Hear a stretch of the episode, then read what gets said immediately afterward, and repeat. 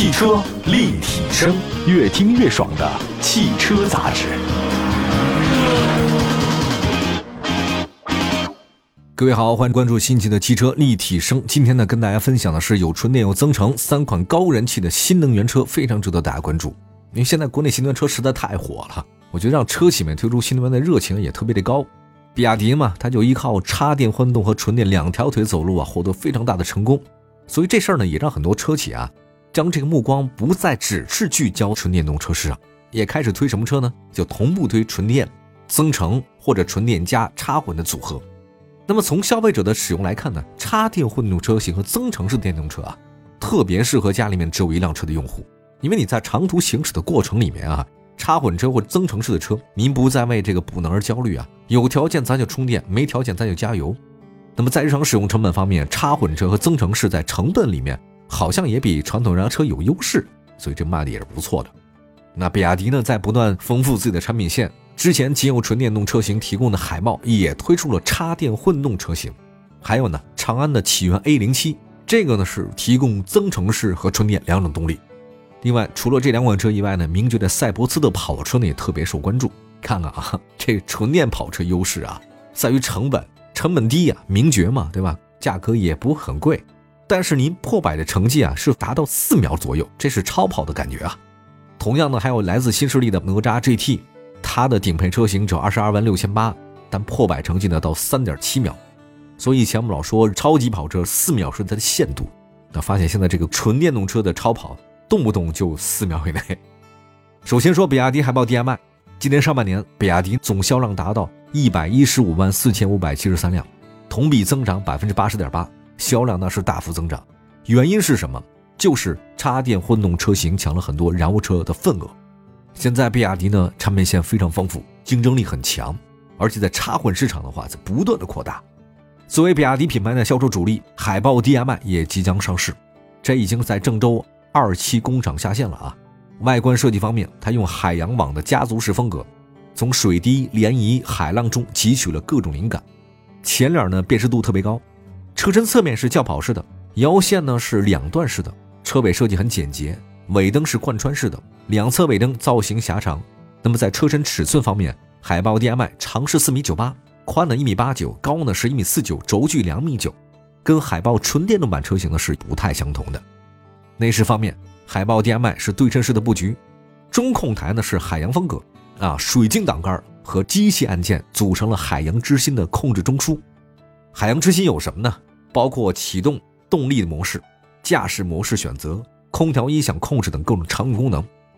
但海豹电麦的仪表盘是十点二五英寸，中控台显示屏十五点六英寸，配备了 WHUD 的抬头显示。在动力方面，海豹 DM-i 有两套动力可以选，包括1.5升版本和 1.5T 的版本。这两套插电混动系统呢，已经在其他车型上出现了。1.5升发动机最大功率81千瓦，最大扭矩135牛米；电动机最大功率132千瓦，最大扭矩316牛米；1.5T 发动机最大功率102千瓦，最大扭矩231牛米。它的 NEDC 的工况续航里程分别是一百二十一公里、两百公里，亏电的油耗呢是百公里3.9升，零百加速时间呢是7.9秒。这是海豹 DM-i 的这个相关的数据啊。其实从海豹在比亚迪品牌的定位来看，它低于汉。汉的这个插混价格呢是十八万九千八，那你说结合目前国内情况来看，海豹 DM-i 的价格呢应该在十七万以内。为了提升销量，目前国内新能源市场也非常卷。刚刚上市的二零二三款的哪吒 S，它的增程版的车型价格呢已经是低到十五万九千八。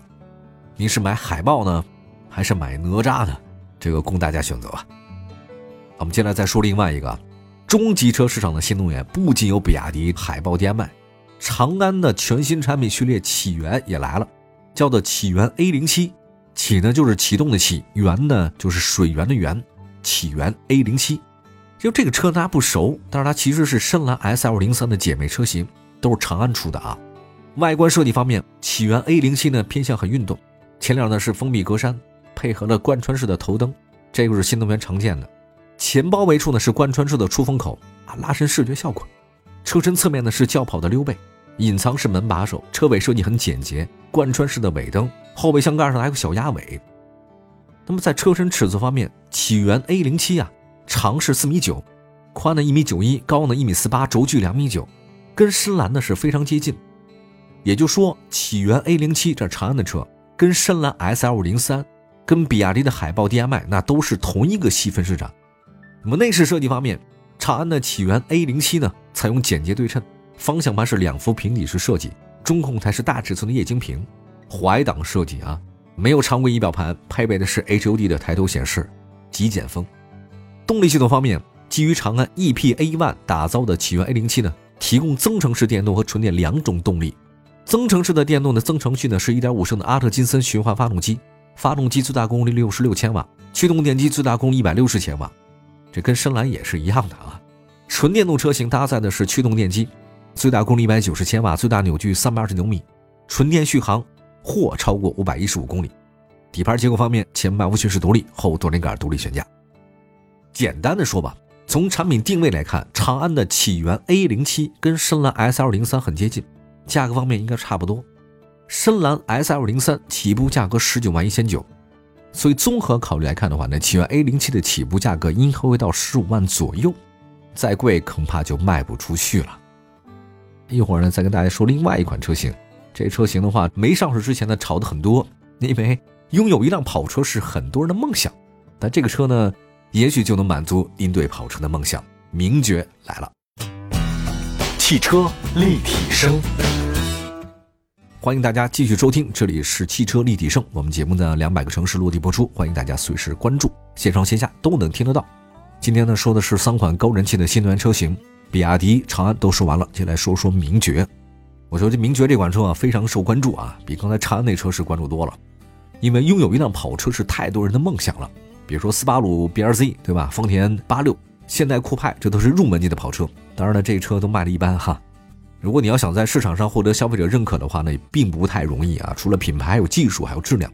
在目前的纯电动车市场里面，比较亲民的跑车呢，有谁呢？哪吒 GT，GT 系列，它的起步价不贵，十七万八千八。看交强险啊，哪吒 GT 六月份的销量是两千两百七十二辆，这个数据不算特别优秀。但是对于哪吒来讲的话呢，GT 这个车型比较小众，能卖出两千多辆，不错。那对于家里好像不只有一辆车的消费者的话呢，买辆纯电的跑车还是一件很拉风的事儿，并且使用成本也不是很高，毕竟是新能源。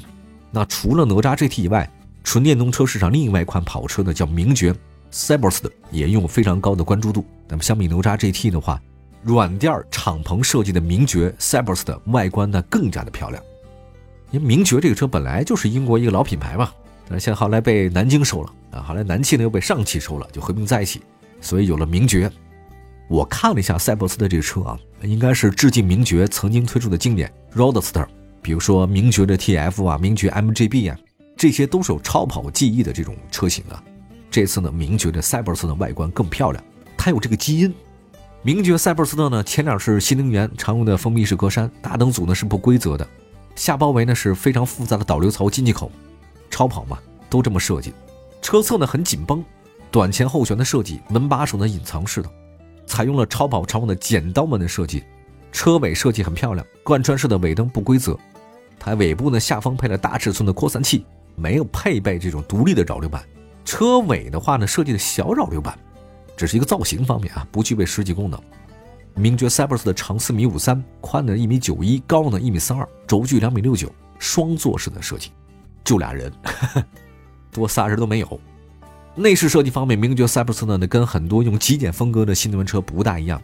我觉得这个名爵更接近于传统车型设计。座舱是环抱式的，驾驶员前方是环绕式的三连屏，换挡机构呢是按键式的，跟本田混动很相似。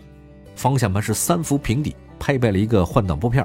内饰呢是红色配色，座椅呢是 Y 字形的运动座椅。那么在动力方面，名爵赛博斯呢有单电机高低功率版本和双电机的版本。其中呢，单电机版呢是后轴搭载一台永磁同步电机，低功率版本的最大功率两百三十一千瓦，高功率版本最大功率两百五十千瓦。双电机版本前轴搭载一台永磁同步电机，最大功率一百五十千瓦，后轴同样搭载永磁同步电机，最大功率两百五十千瓦。电池容量一个是六十四千瓦时，一个是七十七千瓦时，两种。对应的里程呢，一个是五百公里、五百二十公里，还有五百八十公里。名爵这个品牌是源自英国，据说呢，在中国生产的品牌的部分车型呢，会返销到欧洲去。之前呢有消息说这名爵赛博斯的车呢会到英国去啊，其中呢它这个两百三十一千瓦这个单电机版本卖多少钱呢？在英国五万五千英镑，大家查一下这个汇率啊。双电机呢会卖六万五千英镑，二零二四年二季度正式会在那边卖。那么在国内市场呢，对吧？虽然品牌曾经是英国，但现在是咱们做了，所以名爵塞博斯的价格会低。有消息说啊，这个车应该是二十三万九千八。你看，一款敞篷的软垫的跑车，不到二十四万的价格，你说你动不动心？反正我是动心了。入门级的纯电跑车，对那些空间要求不高的年轻人，就俩人，纯电超跑代步，相当不错的选择。好的，感谢大家收听今天的汽车立体声，为大家带来的是三款高人气的新能源的车型，比亚迪、长安和名爵，供大家参考。下期节目汽车立体声不见不散。